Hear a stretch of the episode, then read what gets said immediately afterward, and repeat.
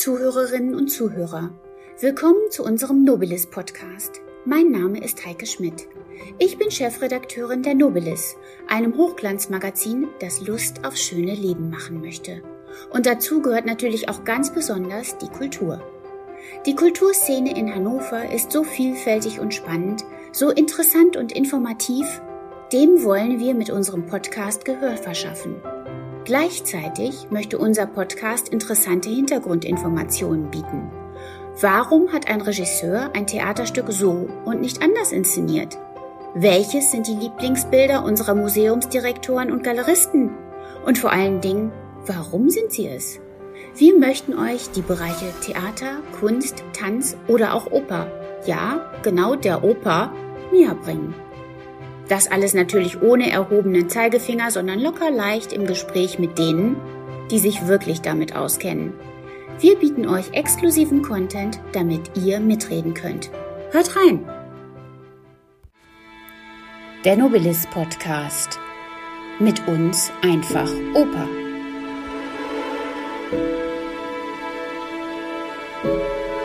Willkommen zu einer neuen Nobilis Podcast Folge. Heute treffen wir in der Staatsoper Tatjana Gürbatscher. Sie ist Regisseurin der Oper Rusalka, die noch bis zum 27. Mai zu sehen sein wird. Tatjana Gürbatscher ist nicht nur 2013 zur Regisseurin des Jahres gewählt worden, sie inszeniert in dieser Spielzeit auch erstmals an der Staatsoper Hannover. Tatjana, magst du dich bitte einmal kurz vorstellen? Oh ja, wo fängt man da an? Also, ich bin geboren in Berlin in einer ähm, sehr äh, gemischten Familie. Mein Vater kam aus der Türkei, meine Mutter gehört zur slowenischen Minderheit in Italien. Ähm, ich habe lange Zeit getanzt und mehrere Instrumente gespielt, bevor ich mich dazu entschlossen habe, Opernregie zu studieren in Berlin. Da waren meine wichtigsten Lehrer die Ruth Berghaus und Peter Konwitschny. Und äh, ja, äh, inzwischen bin ich seit 20, über 20 Jahren in diesem Beruf und reise als freiberufliche Regisseurin durch die Lande und ähm, ja, bin nach wie vor sehr glücklich, diesen Beruf machen zu dürfen. Und das ja auch durchaus erfolgreich. Rusalka ist eine der erfolgreichsten Opern von Dvorak. Ähm, sie wurde am 31. März 1901 im Prager Nationaltheater uraufgeführt. Was macht sie denn heute, 122 Jahre später, eigentlich noch so interessant? Äh, die Geschichte von äh, der Meerjungfrau, die sich nach der Menschenwelt sehnt und diese andere Welt kennenlernen möchte, hat einen unabgegoltenen, total lebendigen Kern und äh, es gibt sie auch schon irrsinnig lange. Die ersten äh, Erzählungen der Wasserfrauen stammen eigentlich äh, aus dem 14. Jahrhundert.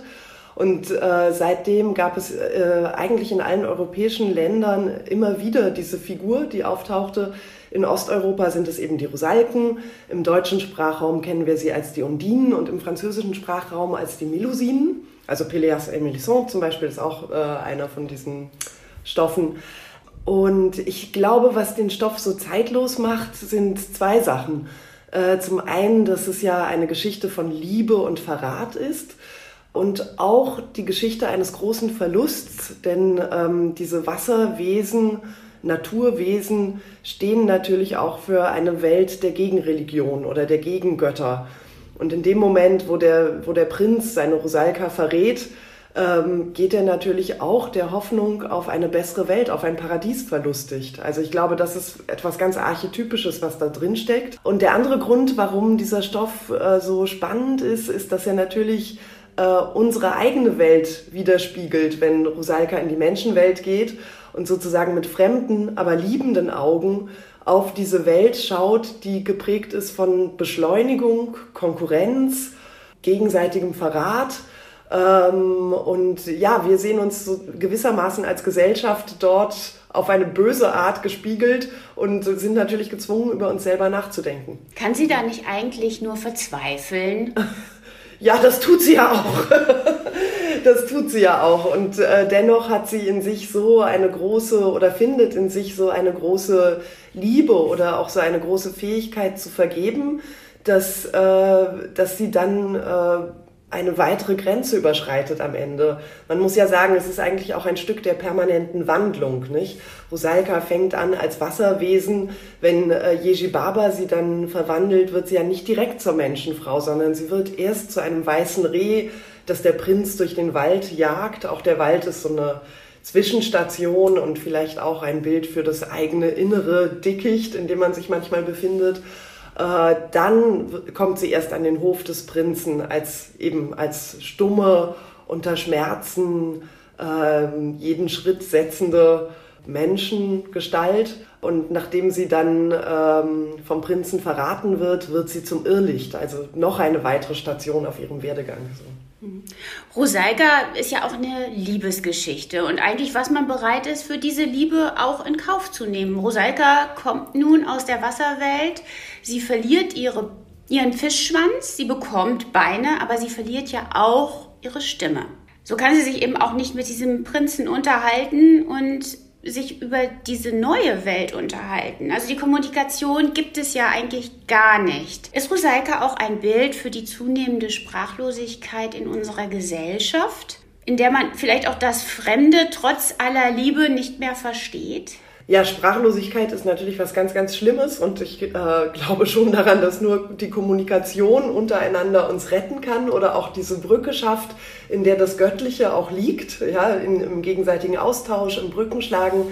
Ähm, ich glaube, dass bei Rosalka die Sprachlosigkeit noch eine zweite Bedeutung hat, nämlich dass die Sprache äh, die der Prinz spricht, ja auch geprägt ist von Konventionen. Und äh, Konventionen in der Rusalka-Welt ja gleichgesetzt sind mit, mit Lüge, mit etwas Unwahrhaftigem. Also die Sprache der wahren Liebe oder des wahren Miteinander zwischen zwei Personen, die muss erst noch gefunden werden, die existiert nicht. Ja. Und äh, das ist natürlich ein, ein großer Prozess, der eigentlich unmöglich ist, weil die absolute Liebe kann nur ganz blitzlichthaft äh, in einer in einem Mini-Mini-Teil einer Sekunde vielleicht existieren. Also Liebe im Grunde genommen als auch als Kommunikationsprozess.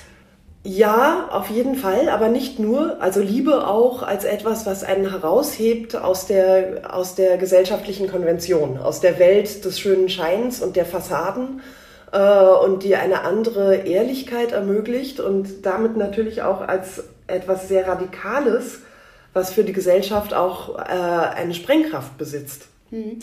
Mir fällt da gerade was ganz anderes ein. Romeo und Julia sind ja eigentlich auch an einem Kommunikationsproblem gescheitert. Oh ja, oh, genau. Und auch an Konventionen und auch an verkrusteten Systemen. Genau, ja. Im Grunde genommen scheitern viele Liebespaare genau daran. Nachdem Rosalka jetzt nun merkt, ähm, in dieser Welt des Prinzen kommt sie nicht zurück, möchte oder zurecht, möchte sie ja gerne zurück in ihre Welt. Das geht auch nicht. Also ist sie so ein Irrlicht zwischen zwei Welten. Wird auch das so ein bisschen, spiegelt das so ein bisschen die Welt heute wieder, dass man die eine Welt aufgibt, in eine neue Welt kommt, dann zurück möchte, aber das geht auch nicht mehr so richtig. Wie sind da die Bezüge? Ja, ich glaube, das ist eben genau dieser unabgegoltene Kern in dem Stück, dass wir äh, dieses äh, sehr archetypische Märchen sehen und darin natürlich viele Themen unserer Zeit gespiegelt finden so wie Dvorak äh, auch die Möglichkeit genutzt hat, viele Themen seiner eigenen Zeit äh, in der Handlung äh, aufscheinen zu lassen. Äh, also angefangen natürlich äh, dabei, dass das 19. Jahrhundert, das 19. Jahrhundert ist, in der plötzlich ähm, die Marine so, so starken Aufschwung erlebt in vielen europäischen Ländern, äh, in der äh, es Kolonien gibt, in denen natürlich ganz schlimmer Rassismus ausgeübt wird. Äh, aber wo auf der anderen Seite es auch eine große Sehnsucht gibt nach den exotischen Welten oder nach fernen Ländern, nach einer anderen Welt, nach der neuen Welt womöglich. Ähm, es ist auch ein Zeitalter, in dem der Erziehungsgedanke plötzlich ganz, ganz wichtig wird, nicht? Äh, also man ist plötzlich der Meinung, dass man das Innere des Menschen erforschen kann, sei es mit den Mitteln der Psychoanalyse oder der Traumdeutung, Freud, ja. Äh, und man ist auch der Meinung, dass man das menschliche Individuum bilden kann. Überhaupt beobachtet man in der Zeit, dass der Mensch diesem Zeitalter der Industrialisierung und Verstädterung nicht gewachsen ist, ja, und äh, plötzlich sich so Ermüdung breit macht oder Erschöpfungssyndrome und ähm, das empfindsame Individuum rückt sozusagen ins Zentrum. Und alles das findet man bei Dvorak natürlich wieder, ja. Und das ist ja auch durchaus aktuell. Absolut, absolut, natürlich. Und auch wir kennen Geschichten von Migration und dass sich zwischen zwei Welten befinden, äh, die Sprachlosigkeit, auf die Sie gerade schon zu sprechen kamen. Das sind für uns alles vertraute Themen und auch die Sehnsucht nach einem besseren wahrhaftigeren Leben, das äh, sich für den Prinzen ja in dieser Figur der Rusalka manifestiert. Ja, der Prinz ist ja auch jemand, der eigentlich leidet an an seiner Welt und an den Konventionen seiner Welt. Also nicht umsonst ist er eigentlich nie an seinem Hof, sondern flieht immer in die Wälder und scheint dort nach nach etwas wahrhaftigerem zu suchen, ja, nach einem erfüllten, sinnhaften Leben.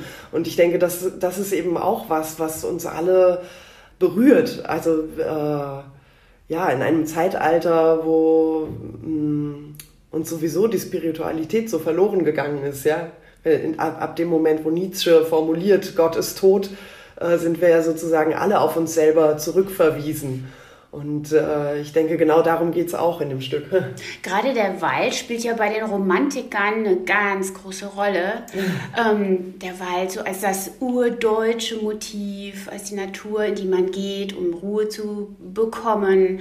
Ähm, spielt das auch eine Rolle? Absolut. Der Wald ist natürlich... Äh, nicht nur ein Bild für, für einen Ort, in den man sich begeben kann und den man betreten kann und der in diesem Stück extrem ein Zwischenraum ist, eben zwischen der Wasserwelt, der Nixen und der Menschenwelt, äh, sondern ich glaube, es ist auch äh, ein, ein Topos, der auch einen inneren Zustand meint. Also man begibt sich gewissermaßen auch ins eigene Innere oder kann auch im eigenen Dickicht der Gedanken verloren gehen. Also ich äh, finde eigentlich sehr, sehr, sehr berührend, wie der Prinz im dritten Akt ja, nachdem er Rosalka verraten hat, praktisch wahnsinnig geworden durch die Gegend irrt und sich im Wald wiederfindet und äh, auch da ziellos umherirrt.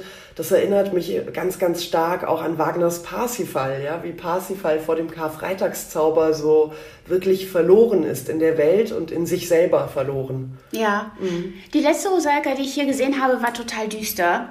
Ähm, jetzt muss die Frage natürlich kommen, wie wird denn das bei Ihnen sein? Es ist durchaus ein düsteres Stück. Es hat ja auch kein, kein wirkliches, eindeutiges Happy End. Aber dennoch finde ich, dass Dvorak äh, auch so unglaublich viel Humor hat. Und äh, das, das Stück ist ja auch, was die Musik anbelangt, sehr wie soll ich sagen, sehr reich. Ja, also es gibt ganz, ganz viele Wagner-Zitate da drin. Wagner guckt sowieso um jede Ecke in diesem Stück, was auch, auch schön ist, weil man den Wagner natürlich nochmal ganz anders gebrochen sieht. Ähm, aber es ist auch viel volkstümliche Musik drin, viel wirklich Volkslieder. Das Liedhafte spielt sowieso eine große Rolle. Ähm, äh, und es ist auch etwas drin, was manchmal fast klingt wie so Salonmusik aus der Zeit oder, oder fast wie Stummfilmmusik oder so. Und es gibt eben auch diesen sehr, sehr schönen Humor, ja, gerade in der Szene zum Beispiel zwischen dem Heger und dem Küchenjungen. Und äh, ich finde, das ist auch eine Seite, die nicht zu kurz kommen darf. Sie haben ja vorhin schon angesprochen, ähm, Lamotte Fouquet und die Undine. Lamotte Fouquet war ja hier in der Region stationiert und hat sich dann unglücklich in eine Mindener Frau verliebt und das soll die, das Vorbild gewesen sein für das seine ich gar nicht, aber es spannend. Undine. Also hat man hier auch durchaus einen regionalen Bezug. Ähm, ja, wird denn irgendwas Regionales auch aufgenommen oder gar nicht? Das, oder ist das so piefig? Nein, das war jetzt einfach nicht die Gelegenheit. Und natürlich war äh, De Lamotte Fouquet für mich in der Vorbereitung tatsächlich einer der ganz wichtigen Texte. Übrigens neben Ingeborg Bachmanns und Dine geht. Äh, aber es ist ja überhaupt spannend, dass äh, vor allem in der deutschen Romantik dieser Stoff äh, so ein unglaubliches Revival erlebt und eine wahre Erfolgswelle feiert.